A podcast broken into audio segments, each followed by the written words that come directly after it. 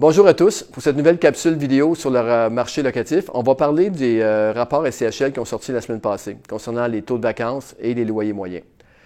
Donc, on va se concentrer sur la région de Montréal, Québec et euh, Trois-Rivières et Sherbrooke. Donc, pour commencer à Montréal, dans la dernière année, le taux d'inoccupation a baissé de 2 à 2,8 ok, et le loyer moyen a augmenté de 2,2% seulement pour se situer à 766 en moyenne.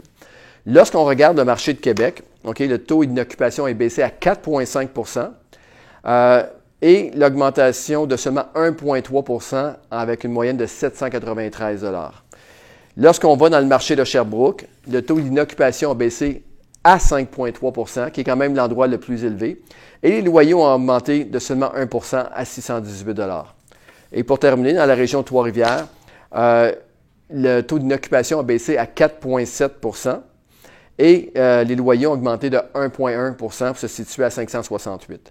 Donc, lorsqu'on regarde euh, dans les quatre régions, euh, la bonne nouvelle, c'est qu'il y a une baisse du taux de vacances partout. Cependant, il faut faire attention à ces statistiques-là parce qu'elles elle, a un effet directement sur les loyers. C'est-à-dire que les loyers ont augmenté entre 1 et 2% ce qui est quand même inférieur à la moyenne. Et c'est tout à fait normal parce que lorsque les taux de vacances montent sur le marché, afin que ça ne monte pas tellement plus haut. Ce qu'ils vont faire les propriétaires, c'est qu'ils vont être moins agressifs dans les loyers. Ils vont souvent relouer le même appartement au même prix et même on a vu des endroits où les loyers ont baissé de 10-15 en moyenne. Donc, euh, il faut faire attention. Euh, oui, c'est une bonne nouvelle que les taux de vacances baissent, mais en même temps, euh, de l'autre côté, les revenus, c'est très difficile de, faire augmenter présentement.